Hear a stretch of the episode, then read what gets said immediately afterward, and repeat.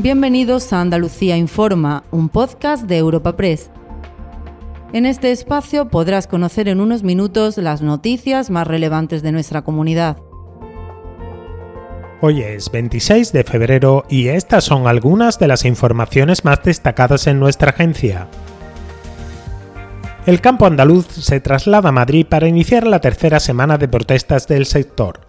Decenas de agricultores procedentes de diferentes provincias de la comunidad se han sumado este lunes a la movilización que ha reunido a cerca de 100 tractores en la capital de España para exigir cambios en una PAC que lleva a la ruina al sector, coincidiendo con la tractorada que también ha colapsado Bruselas. Mañana seguirán en Andalucía con nuevos cortes de carreteras en provincias como Córdoba para presionar a las autoridades comunitarias para que den su brazo a torcer y atiendan sus demandas. El ministro Luis Planas también defiende desde Bruselas que es el momento de que la Unión Europea dé una respuesta al campo. Hay una confianza que se ha roto y yo creo que debemos restablecer esa confianza de nuestros agricultores y ganaderos en que la Unión Europea y en este caso el Gobierno de España les protegemos y les protegemos apoyándoles y evidentemente teniendo en cuenta sus problemas. Por tanto, le vamos a instar a la Comisión Europea a que acelere los procedimientos en todas estas materias. Creo que hoy eh, es la oportunidad para dar una respuesta con contundente por parte de los ministros y es clave la posición de la Comisión Europea a este respecto. Estamos en condiciones de hacerlo.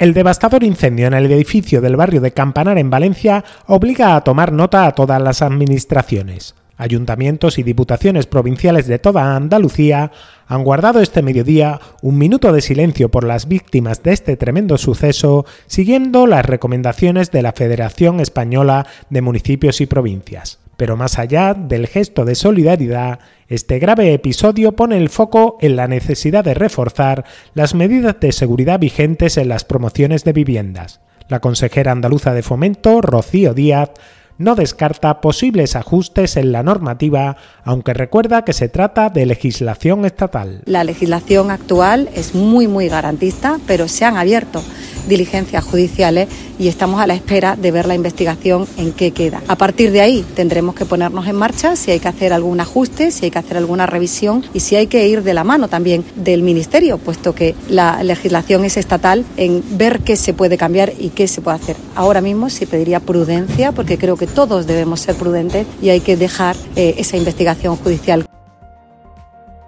Y al cierre, el PSOE abre la Semana del Día de Andalucía con concentraciones en defensa de la sanidad pública en todas las provincias. Los socialistas han elegido este asunto como eje de su campaña reivindicativa con motivo del 28F, justo una semana después de que la Junta anunciase un nuevo plan de choque para reducir las listas de espera. El líder del PSOE andaluz, Juan Espadas, recuerda que la propia Cámara de Cuentas alertó en un reciente informe de la necesidad de introducir contratos de larga duración en el SAS para frenar la elevada rotación de profesionales y acusa al presidente de la Junta de promover un cambio drástico de modelo para favorecer la sanidad privada. Tenemos a un presidente que parece ser moderado y que de manera drástica está cambiando el modelo de sanidad en Andalucía y lo está pasando de una sanidad pública fuerte a una sanidad pública deteriorada y mediocre que trasvasa pacientes a la sanidad privada con recursos públicos.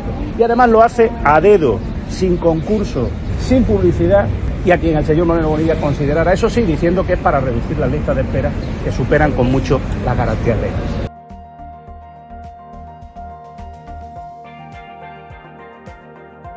Recuerda que puedes encontrar estas y otras muchas noticias en la sección Andalucía en nuestra web europapress.es.